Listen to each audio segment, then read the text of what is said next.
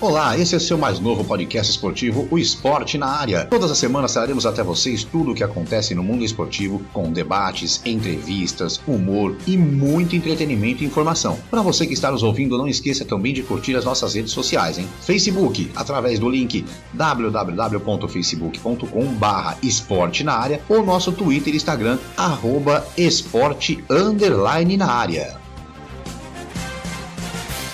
Olá, eu sou o Márcio Romão, seja muito bem-vindo, seja muito bem-vindo a mais um episódio do nosso podcast Esporte na Área. Já estou aqui a posta, juntamente com meus amigos Kleber Scott e Marcelo de Mello, para trazermos a você mais um programa com participação muito especial, hein? Lembrando que você pode sempre nos acompanhar pelo seu tocador de podcast preferido e não se esqueça de nos seguir também. Você pode fazer parte do nosso podcast mandando seu recado ou até dando ideias de pautas para o nosso programa. É só acessar a página www.facebook.com/esporte Esporte na Área ou em nosso Twitter ou Instagram pelo arroba esporte underline na área. Eu começo aqui dando meu bom dia, boa tarde, boa noite, Kleber Scott. Bom dia, boa tarde, boa noite, Márcio Romão, Marcelo Gemelo, ouvintes. Nosso podcast cada vez crescendo mais. Em 2021 estaremos também no YouTube. E olha, hoje o convidado é para lá de especial, hein? Zagueirão Raiz. E olha, está se tornando aí um futuro técnico maravilhoso do futebol brasileiro, hein? Só esse spoilerzinho. É, é isso aí. Em janeirão estaremos no YouTube também. Bom dia, boa tarde, boa noite, Marcelo de Mello. Bom dia, boa tarde, boa noite, Kleber, Márcio, amigos do Esporte na área. Hoje mais uma grande entrevista com uma grande personalidade.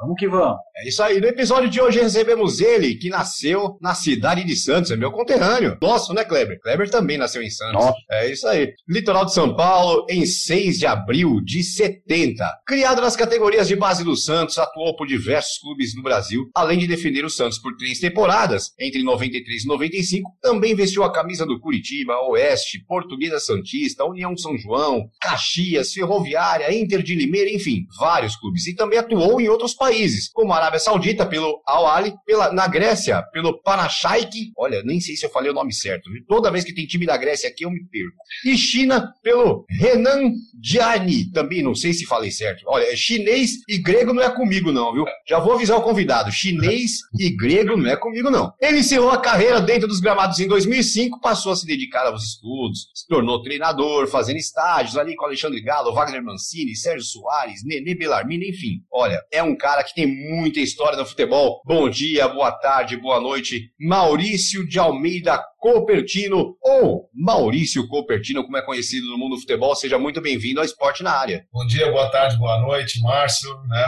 Marcelo e Kleber, muito obrigado aí pelo convite. É um grande prazer estar participando com vocês é, no podcast, dessa situação nova agora nas nossas redes sociais, né? Muito obrigado pelo convite. Estamos aqui para trocar uma ideia sobre futebol, falar um pouquinho sobre a nossa história. É, Maurício, você, ó, vou te pedir desculpa de novo, que chinês e grego não é comigo. Como que é o, como que é o nome do time da Grécia aí? Por time favor. da Grécia chama-se Panahaiki. Ó, é quase igual. É quase igual que eu falei. e o time da China chama-se Hanan Tianye. Ó, ah. falei certinho. Tô, tô ah. bem demais. Na, na, hora de, na, na, hora de colocar o programa no ar, eu vou editar e colocar a voz dele falando o nome do time. É isso aí. A rapaziada vai entender, pô, chinês e grego é, é difícil mesmo a pronúncia. É isso aí. Bom, Maurício, é, a primeira pergunta é minha. Em toda a sua carreira foram grandes desafios aí. E eu gostaria de saber de você, como foi para você sair primeiro do Santos para Tupã, né? Que foi aquela, aquela situação que você saiu do Santos, ali ainda juvenil, naquela época não era nem profissional ainda, foi para Tupã. A sua família foi com você, você foi sozinho, como foi aquela situação ali? Bom, Márcio, como vocês sabem, né, é, isso aí foi meados de 91, né? Naquela época eu tinha 21 anos, tinha acabado de estourar minha idade como sub-20, né? hoje chamado sub-20, na época era juniores, né? E, e, geralmente os jogadores que estouravam a idade e não eram aproveitados nos profissionais, eles emprestavam. Naquela época eh, não tinha a lei do passe do atleta. Então, eh, acabavam os contratos, se você renovasse, beleza. Se você não renovasse também, o passe continuava sendo do clube. Você ficava lá, como a gente diz, largado, né? E aí apareceu o Tavares, era um empresário que sempre estava na Vila Belmiro, levava bastante jogador e trazia bastante jogador oriundos é, do time do interiores, que faziam bons, bons campeonatos, e ele veio com essa situação do Tupã. E, e para mim, eu tinha acabado de estourar a minha idade, o pai e a mãe já estavam reclamando que, só jogando bola, e aí, não vai, né? Um pai me rir. e aí eu, eu acabei dando a proposta e fui lá para Tupã.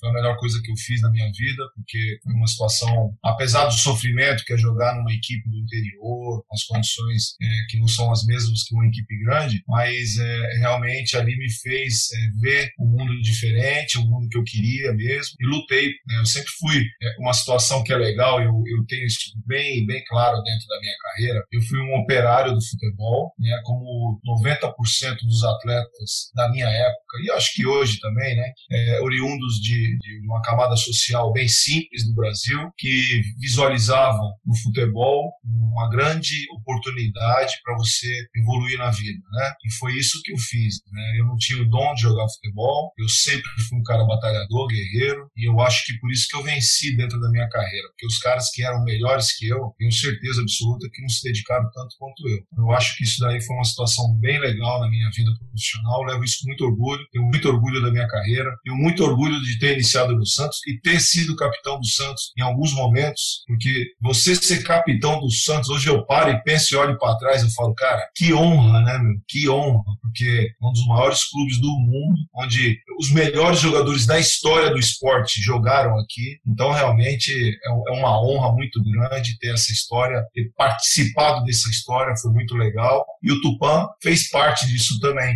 né? Fez parte, tenho muitos amigos ainda lá, e ali começou a minha história dentro do futebol. É, ô Maurício, e você foi com família? Foi, ou só foi só você sozinho? Não, na época eu era, eu era solteiro, né, cara? Não tinha um papagaio para dar girassol, não tinha nada, né? Então eu peguei uma linha, minha mãe, na época, me deu cinco reais, dois reais e cinquenta, que era a condução da minha casa para a rodoviária. E se o empresário não tivesse lá na rodoviária, mais dois e cinquenta para voltar para casa e procurar um emprego. Então, essa foi a situação. Não é porque eu não era casado, eu era solteiro e fui para lá realmente com a, com a nossa vontade de jogar futebol. Não tinha família nessa época, não. Tirando meus pais e meu irmão, que ficaram aqui em Santos. Legal, Maurício. Prazer ter você aqui no nosso programa, Maurício. Maurício, eu vou lembrar que eu joguei na Portuguesa Santista e encarei o Maurício no jogo treino. Ele não vai lembrar, não sei se você vai lembrar. Tinha o Serginho Fraldinha na época. Ele jogou um jogo treino ali na Portuguesa Santista. Ô, ô, Kleber, ele só lembra de jogador bom. Jogador ruim não vai lembrar. É, é, é verdade. Pode ser, pode ser. Eu era muito... Aqui, ô Maurício, o bullying rola solto aqui, não tem problema não. E, mas o Maurício é um cara sensacional. Quem conhece o Maurício sabe lá em Santos, um cara totalmente acessível, um cara muito gente boa. Quero agradecer você, Maurício, por estar presente aqui no programa Esporte na Área, que graças a Deus, olha, sucesso, né, Márcio? Marcelo, seis meses de programa e só feras, é Elias. Começamos com provavelmente carreira aí, vamos ver se consegue fechar com o também. Então o programa tá bombando, graças a Deus, só com pessoas boas aí como o Maurício. Maurício, eu relembrar um pouquinho do tempo do Santos Futebol Clube. É, você falou que saiu jovem ali com 21 anos, né? Você foi pro Tupã, né? Foi lá pegar a experiência, que sabe como que é naquela época do futebol. Mas o retorno ao Santos, eu tenho essa curiosidade. O retorno ao Santos, quem te trouxe? Como é que foi a sua volta ao Santos? Já começou a treinar, já foi titular? Conta essa volta pro Santos Futebol Clube. Não, é, eu fui emprestado pro Tupã, fiquei lá uma temporada, né? acabou meu contrato com o Tupã, eu retornei pro Santos. No outro ano não fui aproveitado novamente, que foi em 92. Aí o Oeste de Itápolis, na época ele estava na. Naquela época era a primeira divisão, divisão intermediária e segunda divisão. O Oeste de Itápolis estava na segunda divisão. Eu fui pro Oeste de Itápolis emprestado junto com outro jogador no centroavante na minha época, chamado Loca, né? Nós fomos lá e eu participei desse campeonato. Esse campeonato me credenciou, porque eu fiz um excelente campeonato. Nós fomos campeões, eu fui vice-artilheiro da equipe com nove gols. E eu voltei pro Santos, né? Em 93, o professor Evaristo de Macedo viu alguns jogos meus e pediu a minha permanência. E ali eu iniciei a pré-temporada, né? Com o Santos Futebol Clube, mas não tive muitas oportunidades em 93. Tive algumas oportunidades em 94, né? Que ali foi com o Serginho Chulapa, quando ele entrou, certo? E ali eu tive algumas oportunidades e o Santos, 94, já estava numa situação financeira deplorável. Eu acho que, que foi uma situação das piores da história do clube, né? Porque o Santos não tinha patrimônio, o Santos só tinha Vila Belmiro, não tinha o CT. Então, é, nessa época, começou os jogadores de grande, no caso, o Ricardo Rocha, o Guga, jogadores importantes dentro da equipe, o Almir, o Índio, começaram a sair e foram ficando só os guerreiros mesmo que ganhavam pouco e que tinham vindo oriundos da base, né? Então, as coisas foram acontecendo de uma maneira, essa transformação, aí veio o Giovanni, veio o Narciso, que eram emprestados, respectivamente, na Penapolense. Marcelinho, né? Marcelinho. Marcelinho, Paraíba, e o Narciso. O Narciso acho que estava na São Carlense, um negócio assim. Isso. E ali começou a ser montado a base que iniciou a pré-temporada em 95, onde todos os jogadores de nome, e eu vou falar um negócio para vocês aqui, é, eu já falei isso em algum, alguns bate-papos, em algumas entrevistas que eu concedi, o Santos, o Santos Futebol Clube, o ponto de partida dele para se tornar um clube melhor foi em 1995, porque ali entrou o presidente Samir Abdurrak, junto com o Pelé e com o Clodoaldo. Eles organizaram, porque o time estava sem condições nenhuma financeiramente, eles foram muito honestos com todos nós, poderiam pagar X para cada um, todo mundo gostava do clube e permaneceu. Acho que só o Galo que ficou, que, que era um dos remanescentes dessa, desses caras que tinham mais nome, sabe? Junto com o Macedo, que veio do São Paulo, e o Gilberto, que também era um goleiro, que veio do São Paulo. O restante era tudo molecada. Pegaram o Jamel emprestado, é, o Marcelo Passos, que estava ali, o, o Narciso foi, foi comprado, o Giovanni foi comprado, o Marcelinho Paraíba não tinha dinheiro para comprar ele, ele foi embora. Então ali foi feita uma base disputamos o Campeonato Paulista, chegamos até algum, uma situação bem positiva, semifinal lá. Aí depois teve uma reformulação, que naquela época o Campeonato Paulista era no primeiro semestre e o Campeonato Brasileiro no segundo semestre. E ali no, no nesse interview entre o Campeonato Paulista e o Campeonato Brasileiro, houveram, chegaram alguns jogadores, saíram outros, eu estava nesse bolo, saí, e aí o clube se organizou, fortaleceu, tinha um craque para acima da média, que era o Giovanni, e outros bons jogadores, e fizeram aquele excelente Campeonato Brasileiro, na qual, quando acabou, foi vendido o Jameli e o Giovanni, que proporcionou o clube a construção do centro de treinamento, com o dinheiro do Giovanni vendido para o Barcelona. Então, eu acho que aquele grupo ali foi o grande pontapé inicial para que o clube do Santos deixasse de fazer coletivo na praia para ter um centro de treinamento, onde até ajudou a base, porque o último campo ali ficou sendo para a base, né?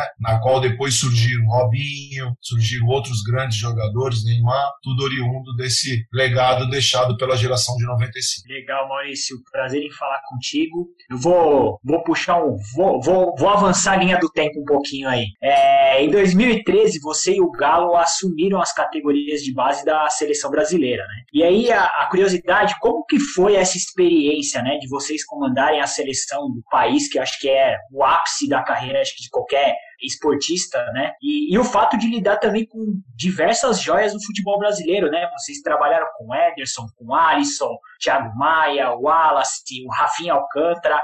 Enfim, conta pra gente como foi essa experiência aí da, das seleções de base. Marcelo, foi excepcional. Eu acredito muito a minha carreira e especialmente a minha passagem pela CBF realmente me credenciou dentro do mercado, me posicionou muito bem, né? Porque realmente trabalhar dentro da CBF, nós fomos para o projeto Olímpico, né? Na qual o Galo assumiu como coordenador e treinador, né? Da sub-20 e olímpica e eu era o auxiliar direto dele. E quando nós estávamos lá dentro, acabou caindo tudo no nosso colo, sabe? A sub-17, só a sub-15 que foi é, colocado na, na, mão do Caio Zanardi, que era o outro profissional que o Galo levou para lá. Mas eu sempre, para mim foi excepcional. Uma porque você trabalhando só com o profissional, você não tem a noção do que, que é, é trabalhar com a base. E, e nesse período que eu me ausentei das equipes profissionais junto com o Galo, foi ótimo porque eu realmente, como treinador, eu só não fui treinador de base, mas eu visualizei trabalhos de base do mundo inteiro, porque eu ia ver os jogadores. Então aquilo me credenciou, indiretamente, para mim fazer os patamares e os rankings de treinador, sub-15, como é que treinava? Pô, mas por que que faz isso? Então, sem eu trabalhar com sub-15, eu via como é que fazia. Sem eu trabalhar com sub-17, eu também presenciei. Eu não estou falando trabalhos assim, estou falando trabalhos de Inter de Milão, Bayern de Munique, aí vem aqui pro Brasil do Cruzeiro, pro Vitória, para Inter de Porto Alegre. Só equipes tops, porque os jogadores de base da seleção não estão nos, nos equipes pequenas. Por quê? Que você não vê convocado nenhum jogador, vai um exemplo, né, do Batatais. Por quê? Porque quando o jogador vai para uma competição de base, Um exemplo, o Batatais vem, um exemplo, tá? Nada contra o Batatais, podia ser qualquer outra equipe. É, vem jogar uma taça São Paulo e o jogador dele se destaca, você pode ter certeza que antes do final do campeonato, esse jogador já está já tá sendo comprado por uma equipe grande. Por isso que você não vê jogador de equipe pequena na seleção brasileira. Todo mundo me perguntava isso, eu não tinha essa resposta antes. Eu só entendi isso quando eu fui para a seleção, porque não dava tempo. Quando a gente viu um jogador excepcional numa equipe, no Arapiraca de Alagoas, né? Quando a gente ia ver, esse jogador já estava no Atlético Mineiro. Então, essa situação acontece muito na base do Brasil. E para mim, especialmente para mim, me, me qualificou muito o meu trabalho de entendimento do processo de formação de um atleta, de um processo de transição para o profissional. E toda uma geração de 2001 a 93, eu tenho cadastrado nos meus arquivos pessoais aqui 214 atletas. 214 atletas que hoje são grandes jogadores do futebol brasileiro. Entre eles o Gerson, o Thiago Maia, vou contar uma história para vocês aqui. Eu fui num torneio em Porto Feliz, eu fui é, como observador do Sub-17, nós íamos participar da seleção é, brasileira Sub-17, disputado na Argentina, para depois disputar o Mundial no Emirados Árabes. O treinador era o Balil, o treinador aqui do Sub-17 da equipe do Santos. O Thiago Maia estava na reserva e ele estava para ser dispensado. E eu, no segundo jogo, foi um quadrangular, Santos, São Paulo, Cruzeiro e Flamengo. No segundo jogo, eu estava como observador, eu estava procurando um volante e um lateral direito. No segundo jogo, ele colocou o Thiago Maia como zagueiro, ele jogava com três zagueiros no Balil. Só que na ficha que tinha me passado, eu vi que o Thiago Maia era volante. E aí, eu, no, no final do jogo, eu perguntei para o treinador do Santos: o, o Thiago Maia, ele é lateral, ele é zagueiro ou ele é volante? Ele falou, olha, é volante, é que eu precisei colocar para fechar um pouquinho ali e tudo. Eu falei, pô, eu gostei dele. No terceiro jogo, você pode colocar ele de volante para me observar? Ele falou, posso colocar.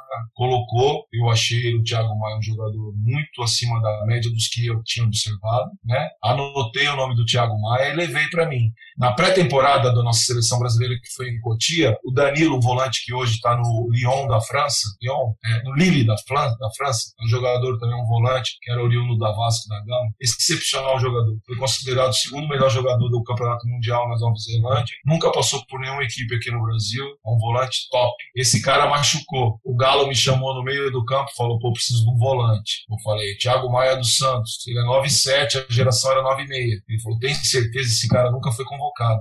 Pode trazer o Thiago Maia, que é um jogador que eu observei que tem grandes qualidades. É canhoto, uma ótima dinâmica de trabalho, box to box o tempo todo, um ótimo trabalho trabalho físico. E então, essa história, quando a gente voltou do Sul-Americano, o Thiago Maia não tinha nem contrato com o Santos. Tinha dois diretores esperando ele no aeroporto com o contrato na mão. Eu me lembro disso. Né?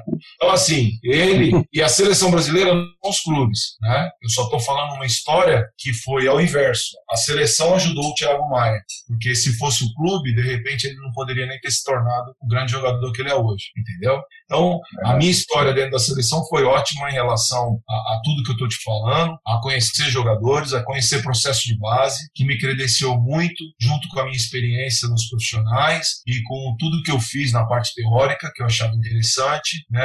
O fato de eu ter sido só jogador não me completava. Eu achava que teria que ter algo mais. Fui em busca do estudo, fui em busca até esses, esse processo de trabalhar na seleção. Eu ia no Bayern de Munique, ficava lá quatro dias. Eu via o Guardiola trabalhar. Então, para mim era excepcional. Aí eu ia para o Benfica, aí vi o Jorge Jesus trabalhar. Eu ia para o. Eu rodei 17 clubes na Europa fazendo isso. E aqui no Brasil em 28 clubes. Então foi um processo excepcional que me formou muito em todas as situações que eu estou te falando, na qual me ajudou muito agora, quando eu fui para o Vanderlei, para o Vasco da Gama, na qual a gente revelou grandes jogadores que estão até lá, entre eles o Thales Magno, né? E agora no Palmeiras, com a geração que nós trouxemos para a equipe principal, né? E eu até estava brincando agora com o pessoal, né? O Palmeiras, nós não foi a gente que formou os jogadores, foi o pessoal que trabalha na base do Palmeiras, que é muito competente. Nós só tivemos é, a coragem de trazer esses jogadores para cima e colocar os caras para jogar. No caso, o Patrick de Paula, o Gabriel Menino, o Danilo, o Wesley, né? o Gabriel Silva, o Henri. O Verón ele já estava no processo do ano passado. Não vou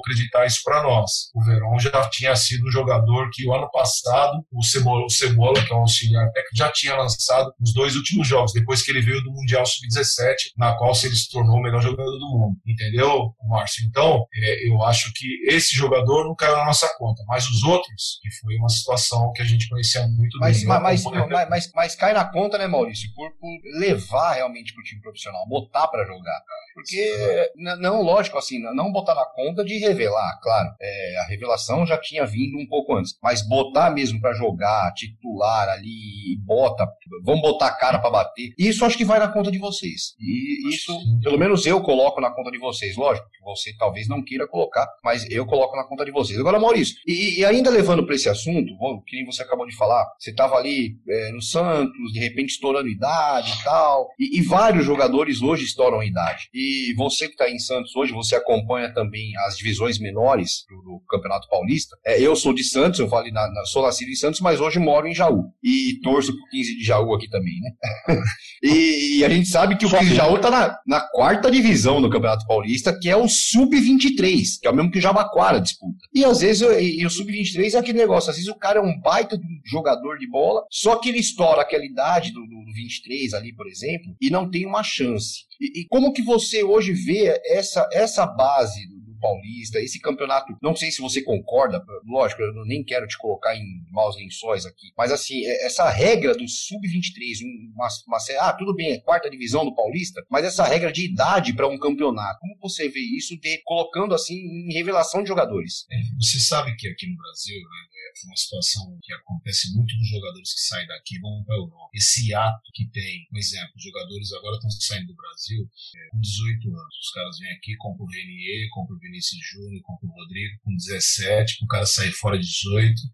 É, aí ele vai para a Europa como um jogador que os caras sabem que o Brasil produz o tempo todo grandes jogadores. O cara não está formado aqui no Brasil. Às vezes ele não joga na sua equipe principal e fica parado só treinando lá nas suas equipes Real Madrid é, e outras tantas que, que fazem isso no mundo inteiro. Barcelona, que são grandes compradores de jogadores de base. Tem o hiato, que é na Europa. Eu vou chegar lá no 15 de Jaú, tá? Tem o hiato, que é o jogador, ele fica do 18 até os 22, de repente ele não consegue o espaço dele para no tempo. O cara só fica rico e não evolui mais, né? E é o que acontece com muitos jogadores que vão para a Europa. Muitos jogadores acontece isso. Aqui no Brasil, o que acontece? Essa limitação de idade de jogadores até 23 anos. Eu, eu, dentro do futebol, eu não acredito que aqui no Brasil, de repente, um jogador pode estourar com 25, 26 anos. Porque a coisa está muito forte hoje. O jogador com 17, 18 anos já tem que estar tá já muito preparado. De repente, esse grande jogador que aparece com 25 anos, pode acontecer? Pode, lógico que pode. Mas eu acho que é uma grande oportunidade que eles fazem para colocar a sua segunda equipe, no caso aí da quarta divisão do Campeonato Paulista, para poder estar tá movimentando seus jogadores, né? Então eu acho que, que a federação pensou nessa situação, nessa situação de colocar jogadores, no caso a Ponte Preta parece que disputa, muitas equipes disputam esses campeonatos com a sua equipe, jogadores que estouraram. Na minha época, eu seria um jogador que de repente estaria disputando esse, esses campeonatos, porque não cabe todo mundo na equipe principal. E, e, aqui no Brasil, eu acho que o calendário é péssimo, né? em todos os sentidos, porque a CBF é. poderia muito bem é, ter condição de patrocinar não só quatro divisões do Campeonato Brasileiro, uns 10, como tem na França, como tem na Alemanha, como tem na Itália, porque nós temos 703 clubes cadastrados na CBF. Né? Se você colocar no papel que só 60, porque vamos colocar aí até a Série C, né? que de repente tem calendário o ano inteiro, mais o da Série B, vai, mais 20, são 80 clubes, é muito pouco o tanto de jogador bom que tem aqui. E isso daí realmente acaba estourando nas equipes dos estaduais. A federação não tem, não tem como fazer outro de outro jeito. Então eu acho que essa limitação de idade é pensando nesses novos, jogadores, novos jogadores que não conseguiram seu espaço dentro das suas equipes. Então, é, é, é uma situação que é, que é, complexa, muito complexa, e eu seria estaria sendo leviano se eu me posicionasse de uma maneira a favor ou contra, porque eu entendo também o lado das federações, que realmente é, é difícil você agregar e, e, contentar todos, né? São decisões que eles tomam lá dentro que, que a gente às vezes não entende. É porque a, a gente vê, a minha pergunta é realmente por causa disso. É, você tá ali, você trabalhou com seleção de base e tudo mais, e de repente você vê uma. Ah, porque é quarta divisão no Campeonato Paulista, então vamos botar a molecada para jogar e, entre aspas, dane-se quem passou de 23 anos. E a gente vê isso de fora, lógico. É, a gente fala de alguns clubes que já revelaram vários jogadores. Eu, eu falo do 15 de Jaú aqui, França, Denilson, é, é, Walter, Wilson Mano, Wilson, centroavante, enfim. É que a gente vê, para quem tá vendo de fora, fica meio assim e fala, pô, mas podia jogar um cara mais velho, um cara com 24, que de repente ele estourou a idade, mas ele tem condições de jogar. É, é, é por isso realmente que eu perguntei isso para você e não quero que você emita opinião, nada de a favor ou contra, não é isso não. É, gostaria de saber é, realmente o que você falou, a, a sua ideia num todo, para que a gente entenda, como a gente já fez algumas conversas com o Márcio Bittencourt, por exemplo, sobre o, o Sub-23 do Corinthians, algumas dúvidas que a gente tinha, aí ele esclareceu essas dúvidas dúvidas. Por isso que é legal é, a, a, gente ter esse bate-papo para quem trabalha dentro e trabalha nesse meio e trabalha com esses atletas e, e trabalhou já na seleção de base, enfim. Mas é, eu agradeço aqui a, a sua seu esclarecimento e a sua posição sobre esse assunto. Maurício, você acabou indo para a China junto com o Luxemburgo, né? E eu particularmente já eu tenho muita curiosidade como foi esse projeto do Luxemburgo na China em 2016, porque ele foi para assumir um time na segunda divisão e foi naquela época época que a China veio estraçalhando aqui o mercado brasileiro, principalmente o meu time do coração. Limpou o Corinthians. Tanto que o Jadson acabou indo com o projeto junto com o Luxemburgo, do mesmo time. Então, a minha curiosidade é como que foi esse projeto de, de, de ir para a China, desse time da segunda divisão? Quais foram os desafios desse projeto? Conta pra gente como foi essa experiência em 2016.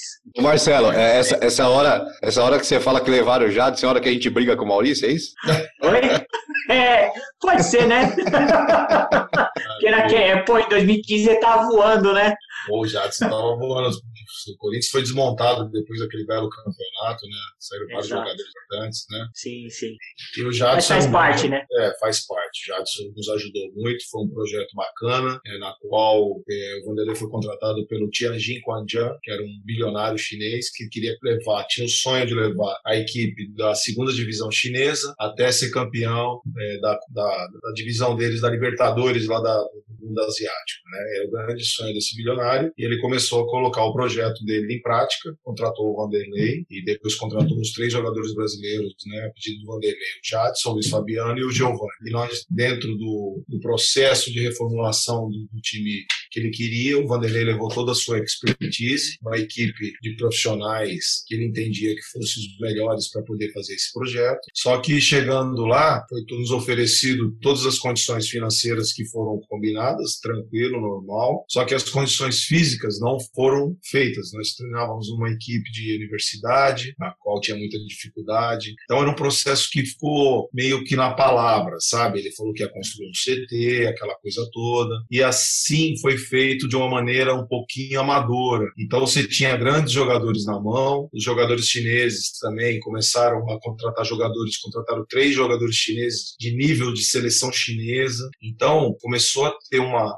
um elenco forte para a divisão da segunda divisão chinesa e, e, realmente tiveram alguns problemas entre comissão técnica brasileira e comissão técnica chinesa, né? E até no efeito de, de âmbito de diretoria começou a surgir alguns problemas, né? E realmente foi atrapalhando e minando o trabalho do Vanderlei na China. Mas eu acho que, como trabalho, eu vou te falar, tá, Marcelo? De campo, eu acho que o Vanderlei, junto conosco, fizemos um grande trabalho de base desse time, que quase caiu para a terceira divisão um ano antes, e foi contratado os três brasileiros com os três chineses, e, e o restante foram jogadores que permaneceram na equipe. E nós desenvolvemos esses jogadores, só que nós fomos mandados embora em meados de agosto, chegou o Canavaro e o Canavaro subiu a equipe. Então, foi, foi uma situação que não foi muito dentro de campo, foi uma situação externa. Foi a primeira vez na minha carreira que eu fui demitido não pelo trabalho de campo, mas sim pelo trabalho do extra-campo, sabe? E ali eu vi que realmente você, como treinador e como comandante, você tem que ter um, realmente uma situação não só dentro de campo, você tem que ter um controle e uma, e uma, uma boa gestão também fora de campo. Eu não estou falando que o Vanderlei não teve, só que tinham muitos problemas problemas que não era o Vanderlei que causava. E ali foi,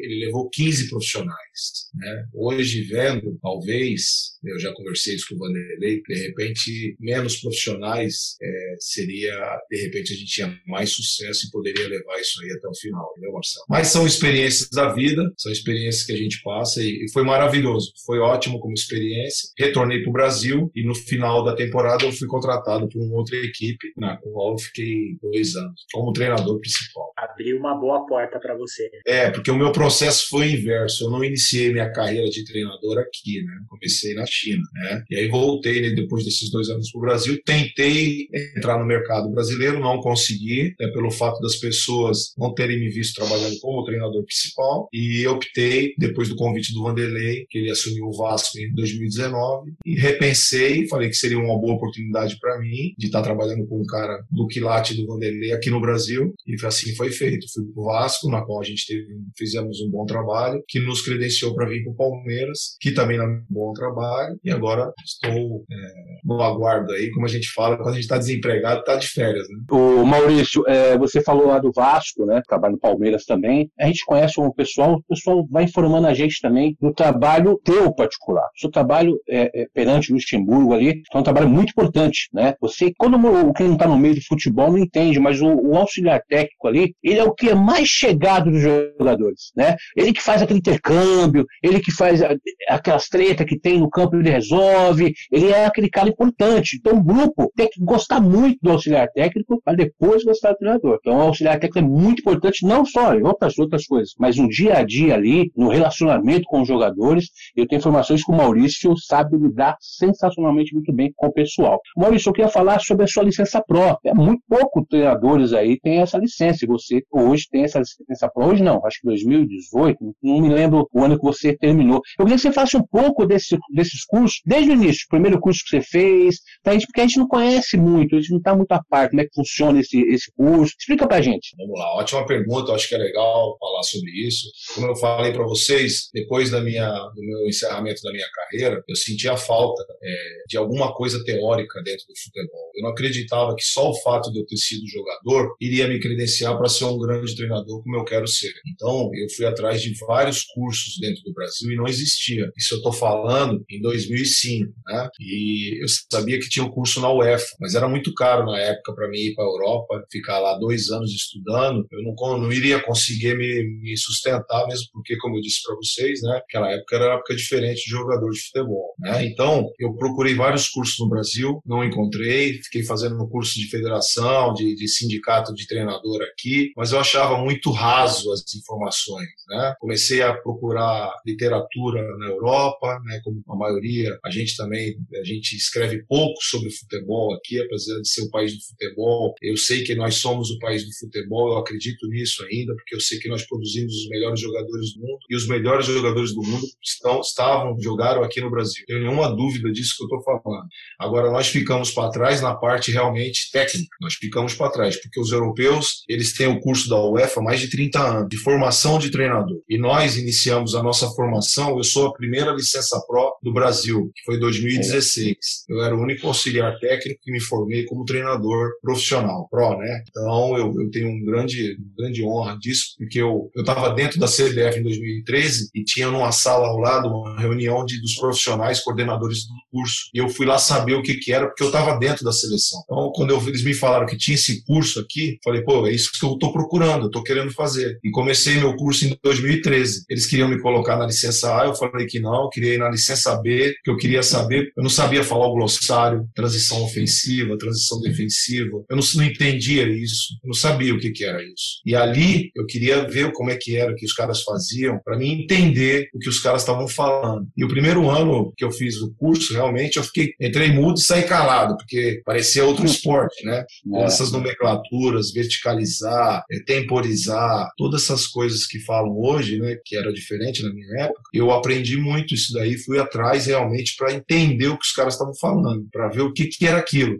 E graças a Deus, em 2016 eu me formei, uma ótima nota, né? Fiz é, realmente todos os módulos que poderiam ser feitos. Agora eu acabei de ser um dos escolhidos. Né? O Brasil foi, vai ter a Comebol escolheu 50 profissionais para dar a carteirinha da licença Pro Comebol. E eu fui um dos escolhidos sem nunca ter atuado como treinador. Amém. Então, assim, para mim, cara, está sendo um motivo de muito orgulho ter sido escolhido pela representação máxima do nosso futebol na América do Sul. Eu sou o único cara aqui de São Paulo, de Santos, que, que vou ter essa, essa carteirinha, sabe? Então é um motivo de muito orgulho. Eu sei que os caras me monitoram, eu sei que os caras me acompanham. É, tive uma ótima passagem dentro da CBF, na qual me credencia muito, que eu sei que lá eles tiram muitas informações de todos os profissionais que passam por lá. Então eu estou trilhando dentro de um processo que eu entendo que seja bom para o meu futuro. Estou muito preparado para ser treinador de futebol. Eu já sou treinador de futebol. A única situação que me fez trabalhar como auxiliar foi ter sido escolhido pelo professor Vanderlei Luxemburgo, que na minha opinião é um dos cinco maiores treinadores da história do futebol. Isso me fez pensar a voltar a ser auxiliar. De mais nenhum profissional eu seria auxiliar no momento. Se o Vanderlei decidir parar de trabalhar, eu retomo a minha carreira como treinador e espero uma equipe que eu acho que tenha condição de, de, de receber os meus trabalhos. O Maurício, é, é, o, o, até o Vanderlei bate muito nessa tecla, né? Fala que mudaram, igual você falou, os nomes, né? Nomes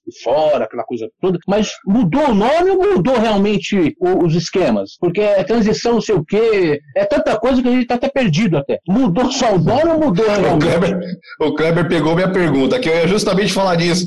Eu ia falar, é, esse negócio de é externo ofensivo, é box to box, é não sei o quê. Aí eu pego, aí eu vou, ô Maurício, aí o Kleber vai, agora o Kleber vai, vai ficar feliz que eu vou elogiar o, o, o ídolo dele, que é Fernando Diniz. O cara chega lá e xinga e fala, ó, oh, vai pro fundo, não afunda.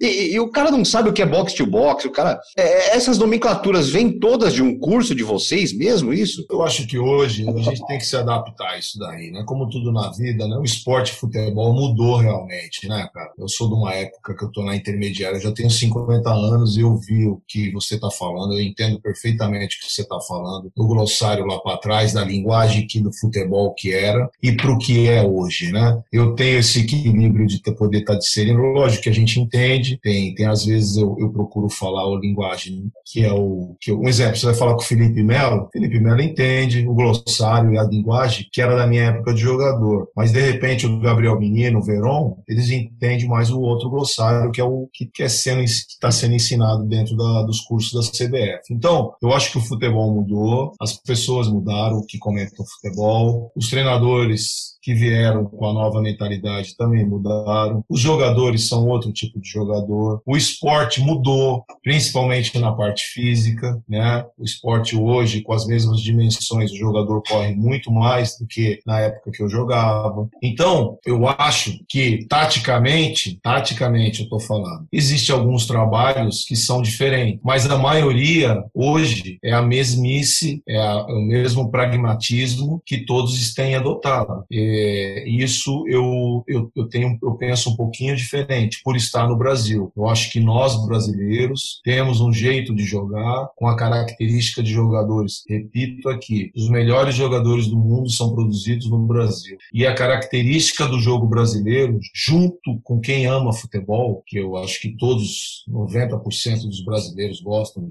jogo de futebol, tem que ser respeitado. Né? O que eu vejo é inversão de valores muito grande. As pessoas comentando sobre sobre futebol europeu, ótimo, porque lá realmente é onde acontece tudo, perfeito. Gestão maravilhosa, clubes riquíssimos, né? Tudo funcionando da, perfeitamente, coisa que não acontece aqui no Brasil, né? Clubes falidos, clubes mal geridos, mal com, com, com diretores amadores, com presidentes totalmente incapacitados para estar tá comandando grandes equipes do futebol brasileiro. E nós profissionais cada vez mais capacitando, procurando se atualizar, procurando estar antenado no que está acontecendo. Você vê agora, eu acho ótimo treinadores que estão vindo pra, de, de outros países trabalhar aqui, porque eles estão vendo como é que é a dificuldade agora. O Sapinto agora no Vasco da Gama, o próprio São Paulo agora, né? É o segundo ano aqui no Brasil e todos falam dele, é um ótimo treinador, mas tem dificuldades, né? Então eu acho que isso daí é ótimo para nós, treinadores daqui do Brasil, confrontamos com, com grandes trabalhos, né? Agora o glossário, toda essa situação externa é, é normal. Eu entendo normal isso daí, lógico que eu falo a linguagem de acordo com o que eu sinto no jogador, né? No meu dia a dia, às vezes eu procuro ser o mais simples possível. Só que quando tem que falar difícil também, a gente procura também estar tá expondo o que, que a gente sabe também em relação a tudo que é feito hoje com o Sampaoli, com o Guardiola, com o Klopp, com o Vanderlei Luxemburgo, né? A gente toca conforme a banda toca. O, se você não fala isso perante a imprensa, né, esse vocabulário, a imprensa vai falar que vocês não são modernos. Então tem muito jogo de cena também, né, Maurício? As pessoas, infelizmente, hoje, né, é, e eu entendo, cara, porque é, também tem muito cara, muita rapaziada aí nova da imprensa que vê muito jogo do futebol. E às vezes o parâmetro dele, o ícone maior, é o futebol europeu. Coisa que antigamente a rapaziada, jornal, é, escrito, radialista, pô, o cara era o, o Brasil e o resto que se lasque. Eu via o jogo do Brasil, quer saber lá do Liverpool, do, pô, dos caras lá. Ele, ele viu o jogo do. Eu vou te falar bem sincero. Antigamente, na minha época de jogador, eu não conseguia ver 10 minutos de Liverpool e Manchester City, porque era dois, dois. um jogo assim diferente do que eu entendia que era futebol. E 95% dos, dos jornalistas concordavam com essa minha opinião. Hoje já é outra situação. Os jornalistas acompanham muito mais o futebol europeu, veem o que acontece lá e tentam trazer isso para cá. Só que a realidade do futebol brasileiro é totalmente diferente, principalmente, como eu te disse, em gestão de clube. O quanto que hoje é, é importante o gestão de pessoas, que a gente vê muito esse termo agora, né, de gerenciar pessoas, saber lidar com pessoas, e essa parte tática e técnica, esse equilíbrio. Já vi muitas vezes o, o Tite, principalmente, falando que 70%, 60%, 70% hoje é gestão de pessoas, de grupo, e os outros 30, 40% é a tática, a técnica, porque os caras já vêm muito, muito formados, ainda mais a seleção brasileira, que, que a maioria vem da Europa e essa formação tática, técnica é muito, muito forte. Quanto hoje dentro do futebol, do que era na sua época, né? Acho que de, sei lá, 20 anos atrás, quando você jogava, para o que é hoje essa questão da gestão? Gestão de pessoas hoje é um dos alicerces principais dentro de qualquer trabalho, né? Não só do futebol. Se você Sim. aí dentro da tua equipe aí, você não tiver uma boa gestão de pessoas e você for o líder, pode ter certeza que o negócio vai chapa vai esquentar aí, né? Não adianta ter todos os conceitos aí dentro do teu trabalho, você saber muito sobre a parte narrativa de um, de um jogo, de um, as partes é, como funciona uma rádio, se você não tiver um bom entendimento entre vocês aí.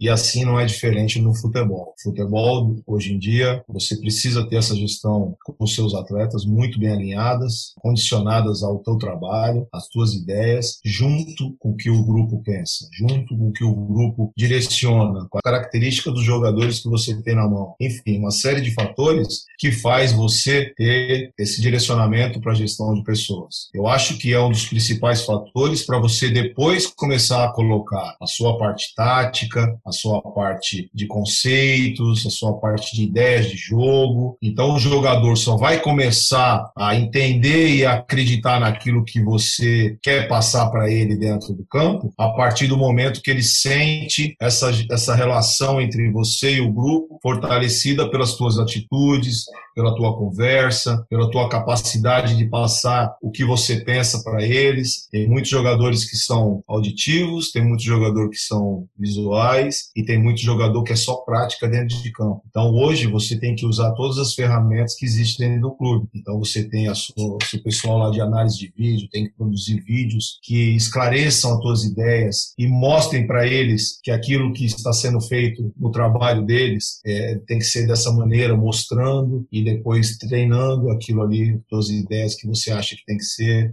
Então, uma série de fatores, Marcelo, que, que dentro dessa sua indagação em relação à gestão de pessoas, hoje em dia é muito importante. Né? O Klopp, na minha opinião, é, é um dos caras mais capacitados que faz isso muito bem. Ele não só tem a parte tática dele ótima, como ele é um cara que tem uma gestão de pessoas excepcional. Aqui no Brasil, tem ótimos trabalhos de treinadores ótimos. O Odair é um ótimo gestor de pessoas, o Tite é um ótimo gestor de pessoas, o Vanderlei também, da maneira dele, é um ótimo gerenciador de, de, de seres humanos. Então, eu acho que isso acontece no mundo inteiro. Assim como tem péssimos profissionais que não conseguem conduzir, que são brasileiros, tem péssimos treinadores estrangeiros que também não conseguem conduzir um grupo. Ele só conduz porque dentro dos clubes europeus são altamente profissionais. Então, o jogador lá, ele não vai chegar lá ele vai derrubar o treinador, porque o clube o mais importante é o treinador. Então, é um processo diferente que o clube dá um respaldo para o treinador e o treinador tem capacidade de fazer o que ele quiser, independente se ele tem uma boa ou má gestão. É, agora, falando em gestão de pessoas, eu vou voltar um pouquinho para quando você estava dentro de campo. Vamos voltar lá para o Maurício Copertino, zagueirão de bola tal. É, é assim, pelos meus estudos, pode, posso até não estar tá certo, mas você entrou no, no time no, no, Brasileiro em 94 contra o Paraná. O Paraná Clube, pelo, pelas histórias que eu vi aqui, como titular, foi pelo Paraná Clube em 94, pelo Brasileiro, com o Serginho Chulapa como técnico. Como era a gestão de pessoas do Serginho Chulapa? Sabia que você ia perguntar isso, amor. Sensacional, porra! Ah, Sensacional, porra! É o melhor! Coisa contrária. Pô, encontrei ele direto aqui em Santos, porra! Ai, cara! Eu queria saber como a gestão de pessoas do Serginho Chulapa. Brincadeiras à parte, o Chulapa é um cara emblemático, muita linguagem do jogador, e o jogador gosta disso, né? Ele é muito autêntico e, e é um cara muito leal. E isso aí não muda. O tempo passa, né? Isso aí não muda. O, o Chulapa, nós jogávamos por ele, né? Então, é, ele era um cara muito leal com a gente, muito firme. Ele chegou para mim nessa semana do jogo do Paraná e falou: Você vai jogar. Na época estava tendo muitas críticas em relação à defesa do Santos e a minha pessoa, especialmente. E ele falou para mim, me chamou no canto na terça-feira, falou: Você vai jogar contra o Paraná, eu confio em você, vai com tudo, você é novo, tem capacidade. Quer dizer, jogador gosta disso, né? E ele passou para mim uma coisa que a confiança é um dos alicerces principais para qualquer jogador de futebol. É, isso eu não estou falando só naquela época, estou falando hoje, estou falando é atual isso aí. E o Chulapa, ele tem isso, ele é muito autêntico nessa situação e todos os jogadores adoravam ele porque ele era autêntico. Além de pipocar para ele também, né? Mas, mas ele tinha Com muito certeza. claro, ele tinha muito claro. A parte tática dele, pô, era como era uma, uma, situação que ele focava muito, né? A gente tinha ele como uma referência de ter sido um grande jogador e o caminho que ele nos ensinava a falar, a, a, a, os caminhos da pedra que tinha daquela época, que não tinha esse trabalho tático como tem hoje, né? Era diferente os, os treinamentos, era diferente, mas dentro da capacidade dele e como eu te disse, eu acho que os profissionais treinadores brasileiros são super-heróis, porque nós não tivemos, eles não tiveram curso nenhum, aprenderam tudo com, com o negócio do dia a dia, como ter sido jogador e de repente com outro profissional que estava parando de jogar, de trabalhar como treinador. E os caras, e nós somos os maiores, os maiores vencedores da história do futebol, né? Tudo treinador brasileiro, tudo cara que, pô, cinco títulos de, de campeão mundial, tudo cara que foi na raça mesmo. Os caras não tem curso, né? Felipão, é, talvez o Parreira tem algum curso na Europa. Do restante dos campeões mundiais, foi tudo aqui dentro que os caras aprenderam o que que era ser treinador de futebol. Então eu acho que nós conseguimos é, um êxito fantástico. Os treinadores brasileiros hoje estão sendo massacrados, estão sendo realmente colocados de lado, mas eu, eu acredito que a minha geração de treinadores, eu posso falar com muita propriedade do que eu estou falando para você, eu me preparei muito para essa parada aqui. Eu não tenho nenhum tipo de receio em enfrentar nenhum cara fora do Brasil ou aqui no Brasil. Quando eu trabalhei na China, dos 16 treinadores, eu era o único brasileiro, tinha nove espanhóis, um iugoslavo e um cara da Coreia. E eu, graças a Deus, consegui enfrentar todos de uma maneira muito digna, com o terceiro menor orçamento da, dos times do futebol chinês. Então, isso que eu estou te falando aqui, eu falo e falo para todo mundo. Eu acho que a minha geração de novos treinadores que estão vindo aí está vindo muito forte. Tem grandes profissionais, grandes caras capacitados, que se prepararam muito, estão esperando uma oportunidade dentro de qualquer clube de futebol brasileiro. E eu acho que a gente vai vir muito forte porque eles, o pessoal alertou, a gente estava ficando para trás mesmo. Só que agora eu acho que a rapaziada está se preparando melhor. E você vai notar que vão aparecer novos treinadores aí com uma capacidade internacional muito forte de estar tá competindo com qualquer um, batendo de frente e sendo muito capaz em tudo aquilo que faz. O Maurício, você citou aí numa, numa uma, uma resposta anterior aí falando do Luxemburgo, que se o Luxemburgo continuar como treinador, você vai continuar ali é, sendo auxiliar dele. Tem um prazo para você saber se é, conversou com ele, falou 2021, 2022, porque eu tô ansioso para ver a tua carreira solo, com certeza. Porque gente, é, pelas informações que eu tenho de, de, amigos, comum que a gente tem. Você é um cara, um ótimo gestor de grupo também. E, pô, tá, sabe tudo sobre tática, tá, tá atualizado, como você mesmo disse. Tem um prazo para você chegar ao Luxemburgo e aí, tal, não, então vou seguir, tem alguma coisa assim? Eu conversei com o mestre tem uns 15 dias, né? Ele, ele tava, tava no Tocantins, ele tem negócios lá, né? Ele tem uma, uma rede de TV lá, Record. E pelo que eu conversei com ele, ele estava aguardando alguma situação para ele voltar a trabalhar ainda em 2020, né? E eu sempre fui muito, a gente teve uma, tem uma relação ótima, eu e o professor. Quando ele me convidou para trabalhar, a gente conversou, ele sabe que eu sou treinador e, e a gente teve uma troca muito legal, muito bacana. Que é essa situação, ele entra com o nome dele, com toda o punch que ele tem, e ele me contratou porque ele viu em mim alguma capacidade de poder estar tá falando a linguagem, a nova linguagem, né? E poder traduzir isso em treinos. Uma troca, né, Maurício? Uma troca, né? Uma troca foi a exposição que o Vanderlei dá perante a, a mídia do, do, futebol, não só brasileiro, mas mundial. Né? O Vanderlei é um cara que já trabalhou em grandes equipes, já fez grandes trabalhos. Então foi uma troca muito honesta. Né? Eu entrava com o meu trabalho, com o meu conhecimento, dentro dessas, desses novos, como a gente está falando aí, esses novos trabalhos, a transformação de ideias em treinos para poder transformar isso nos jogos, né? toda a expertise que a gente tem em trabalho de futebol de base para estar tá trazendo jogadores para vir ingressar com a gente. O Vanderlei também gosta muito disso e ele sabia que eu conhecia muito a base do futebol brasileiro e mundial, que eu acompanho até hoje. Então foi uma troca e eu queria a exposição para as pessoas estarem vendo o meu trabalho. Né? Como vocês sabem, dentro do trabalho do, do, do Vanderlei, ele, ele delega muito dos treinos para mim poder tocar durante a semana. Isso daí para mim foi muito importante, porque os profissionais, o Vanderlei abre os treinos dele, né? Ele não fecha os treinos. Então, os profissionais, é ótimo, né? jornalistas, quando iam ver os treinos, eles viam trabalhar, né? Talvez no Rio tivemos isso aí mais, parecendo mais, porque não teve pandemia. Então, todos os dias tinham profissionais lá acompanhando o nosso trabalho. Aqui no Palmeiras só foi nos três primeiros meses, até março. E aí o pessoal de São Paulo acompanhou também a nossa pré-temporada, mas depois que, que fechou, não teve mais esse acompanhamento. Então, para mim, foi uma exposição ótima, porque grandes profissionais jornalistas viram a gente trabalhar, né? Então, para mim, foi muito importante isso. Estou aguardando o posicionamento do professor Vanderlei Luxemburgo em relação ao que ele vai fazer em 2021. E caso ele não queira mais trabalhar, ou não, de repente, não esteja mais querendo continuar como treinador, mudar de. Já comentou comigo que até queria ser,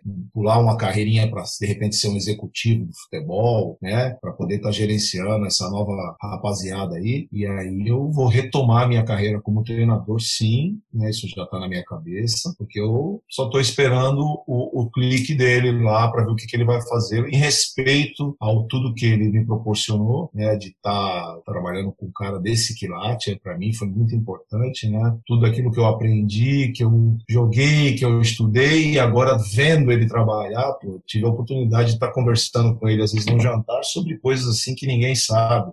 Então, isso é, isso é fantástico, né, cara? Não, não tem dinheiro do mundo, não tem curso que, que, sabe? Então, para mim, foi tá sendo espetacular. Eu, eu pô, só tenho que agradecer e vangloriar esse momento de estar trabalhando com um cara tão top no meu entendimento, sabe? E eu estou aguardando, estou muito preparado, estou muito tranquilo quanto a relação a essa situação, não tenho nenhum tipo de pressa em tomar essa decisão. Sei que quando acontecer, eu, eu, eu, eu vou tomar a decisão melhor para mim poder continuar minha carreira carreira, né? Como eu te disse, retomando a minha carreira. E eu estou só aguardando o mestre se posicionar. Vamos para a última rodada de pergunta, Marcelão. Bom, Maurício, antes da, da, de finalizar e fazer a minha última pergunta, prazer em falar contigo. Foi muito legal essa, esse bate-papo aí. A gente aprende um pouco aí desse novo glossário.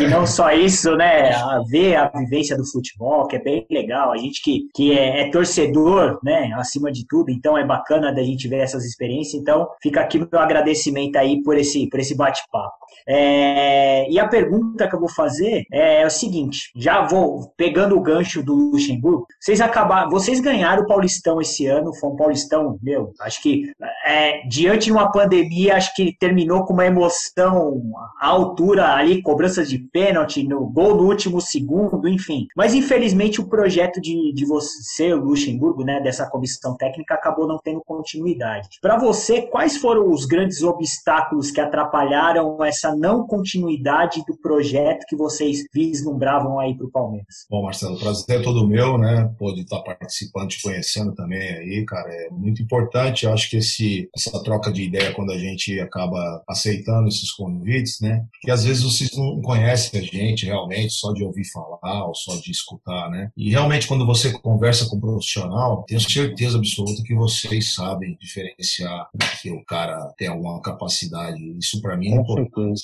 Com certeza. Aí eu tô lutando pra caramba para conquistar meu espaço aí. Eu acho que essa troca de informação com vocês, ele acaba proliferando para outras pessoas, sabe? E isso é importante para mim. Eu sempre tratei todos os profissionais da sua área com muito respeito, porque eu sempre entendi que tem que ser dessa maneira, né? E assim vou fazer no restante da minha, enquanto eu estiver trabalhando com futebol. Se eu puder atendê-los, será o maior prazer possível, independente do logo da televisão, da rádio, de qualquer que seja um podcast, qualquer coisa. Eu acho que quando você troca essas informações, essas ideias, você acaba. Pô, é legal pra caramba. Eu não entendo isso aqui como uma entrevista, eu entendo isso aqui como um bate-papo de futebol, né, cara? Com certeza. É muito legal. Todos vocês entendem de futebol, todos vocês manjam. Quando vocês vêem um jogo, quem é o cara bom, quem é o cara que mais ou menos, quem é o treinador. Pô, esse treinador é burro pra caralho, né? o cara tá cego, ele. É isso mesmo. O segredo dele tá cego. Porra, Ultimamente tá eu tenho falado tanto isso. você tava querendo falar, né, Márcio? Mas eu falei com você aí. Kleber. verdade, verdade. É, então, assim, é. pô, eu, eu, também, pô, eu, eu tenho esse lado torcedor também, sabe? Só que meio quando a gente está trabalhando, a gente acaba perdendo um pouco esse contato, até por questão de preservação, e principalmente na função de auxiliar, né? Você tem que realmente deixar o treinador é, opinar, falar, dar entrevista, quanto menos você aparecer, melhor, né? Então, dentro do, do que você me passou, realmente o prazer é todo meu de estar participando com vocês e, e conhecendo vocês, assim, pela, pessoalmente, porque hoje em dia, praticamente, a gente, quando está se vendo, né, não tem é, diferença, só por questão realmente de estar cada um na sua casa. Mas o grande prazer estar trocando ideia com vocês, né? E, e falando um pouquinho da gente, um pouquinho do que a gente entende, como fica. Em relação ao projeto do Palmeiras, eu acredito que foi. É, eu, eu, vejo o pessoal falando hoje, comentando, sabe? Nós ficamos 10 meses dentro do Palmeiras. No meu entendimento, foi um trabalho ótimo, como eu te disse, né? Nós fomos campeões paulistas, depois de 12 anos, o clube tinha muita pressão dentro do Palmeiras, dentro do, do jogo contra o Corinthians, principalmente. Os, os caras não ganhavam do Corinthians há um bom tempo, sabe? Conseguimos ganhar a Florida Cup, que não é uma competição assim de grande expressão, mas também é um título, né? E a gente tinha acabado de chegar. Conseguimos trazer oito, nove jogadores da base para o elenco principal, né? Na qual está dando continuidade. Eu acredito que no final da temporada o Palmeiras facilmente levanta aí uns 100 milhões de euros com esses no mínimo três ou quatro jogadores, que no meu entendimento são quase duas vezes aí o, o patrocinador master, né? Deixa um legado para o clube, né? Acho que isso daí, eu vejo poucos profissionais falando sobre isso. E quando a gente se fala em gestão de clube, quando a gente fala em organização dos clubes na parte financeira, eu acredito que, que o Patrick de Paulo, Gabriel Menino, Veron, Wesley e o Danilo valem, valem mais de 100 milhões de dólares. Não tenho nenhuma dúvida disso. Com sabe? certeza. Então, acho que isso em tempos é de pandemia, né, Maurício? Isso é extremamente importante, né? Muito importante, não. mas o, o clube que nem o Palmeiras, que, que tem um patamar altíssimo na parte financeira para uhum.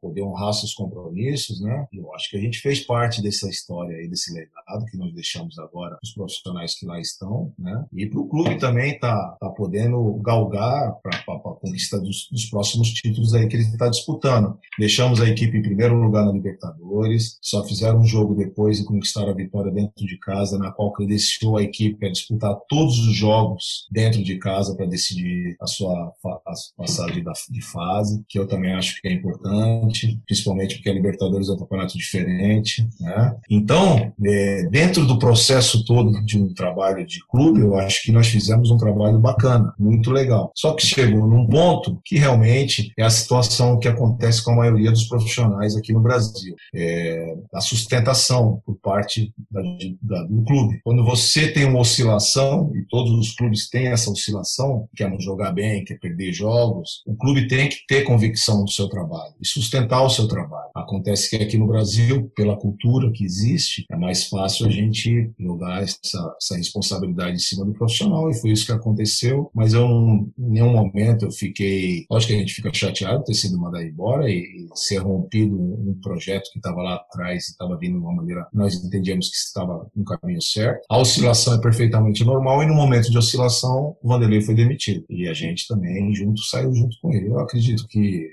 não gostaria que fosse assim, gostaria que fosse diferente. Como eu te falei, eu espero que quando eu seja treinador, as coisas cada vez melhorem dentro do processo de manutenção do trabalho, né? Para isso, os, os profissionais que estão diretoria, presidente, tem que ter convicção quando vão contratar um treinador, saber se ele é capacitado para aquilo que eles querem dentro do clube, para poder exercer aquilo pelo menos um ano, para poder dar tempo para o cara, para de repente. O Fernando Diniz é um exemplo clássico do que está acontecendo agora, né? Todo mundo malhando o cara aí, porra, agora o cara é líder do Campeonato Brasileiro, tá, tá realizando um trabalho que agora os caras entendem como seja bom, mas ele já vinha realizando isso lá atrás, só pelo resultado, pelo placar, não é pelo resultado do trabalho. Ninguém é, analisava pelo resultado, que são duas coisas a, diferentes. A, a, a felicidade do Kleber, ó. A felicidade é, do Kleber. É, o Kleber, né? O Kleber é São Paulino.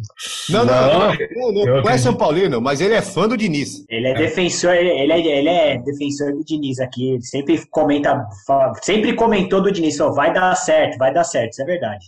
Sempre tá. falou. O Diniz, ele, ele, ele, ele, ele se transformou também, porque o Diniz era um pouco mais radical nas suas estruturas uhum. táticas, sabe? E ele, você vê, ele já é um Fernando Diniz diferente nas suas ações hoje, diferentemente do que ele era lá atrás, quando ele iniciou seu trabalho, que ele era muito sistemático, dentro do mesmo modo de trabalho, dentro da sua plataforma de jogo. Agora ele está se adaptando, eu acho que isso é importante, a evolução do profissional também, e as conquistas fazem você se fortalecer, né?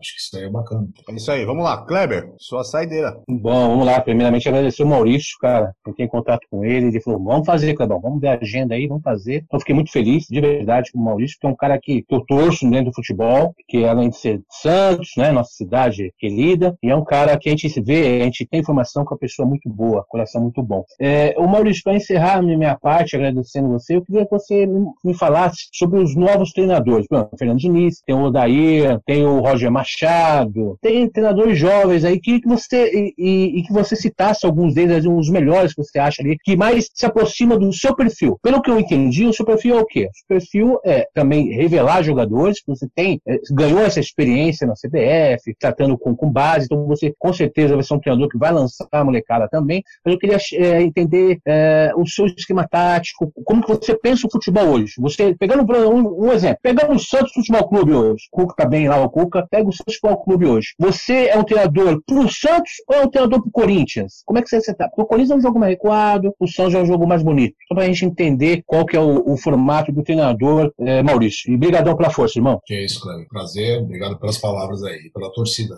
É, eu acho que, que ser treinador de futebol no Brasil, você tem que ser meio camaleão. Você não pode se. Ah, eu sou assim, sabe? Porque, na grande realidade, os clubes teriam que ter seu DNA formados, né? No caso, eu acho que o Santos tem uma característica muito própria, é uma característica de jogar ofensivamente, é, sempre lançando jogadores. A torcida entende isso, que seja bom, ela apoia jogadores jovens que vêm oriundos da base. Então, você, um exemplo, você não pode ir para o Santos e colocar três zagueiros, porque a torcida não vai entender, cara. É o DNA do clube, o clube gosta de jogar para frente. E eu não estou falando isso, entenda muito bem, porque três zagueiros, às vezes você jogando com três zagueiros, você é mais ofensivo do que Sim. com dois, sabe? Sim. Só estou falando, assim, pela nomenclatura. no Santos não cabe, no Santos não cabe. Sabe? É, por, por, por Santos ser o Santos, tem esse DNA já dentro do clube, né? Eu só acho que a gestão do Santos nos últimos tempos foram péssimas. Isso foi se dilacerando, né? Foi acabando. A base do Santos hoje está entregar entregue as traças. Então, é, é, uma situação muito ruim aqui, que a gente é de Santos e acompanha bastante aqui e sei o que, o que eu estou falando. Mas eu acredito que os clubes têm que definir é, os seus presidentes, a própria torcida, como é que quer que o time jogue, como é que o, o, o que, que, que a torcida quer, porque eu não entendo futebol para ter lucro. Eu entendo que o futebol, o time de futebol, o torcedor quer títulos, quer que o time jogue bem, quer que o time dê espetáculo, quer porque nós estamos no Brasil. O, o Márcio, numa época como um pouquinho mais que a minha, que via grandes jogadores o tempo todo, no 15 de Jaú, na Ferroviária, no 15 de Piracicaba, qualquer jogo que você ia ver no futebol do interior, tinham três, quatro craques. Então, cara, eu acho que isso daí tem que ter é, é, essa, essa definição nos clubes. E o treinador de futebol hoje, é você chega no clube e fala, pô, eu gosto de jogar no 4-3-3.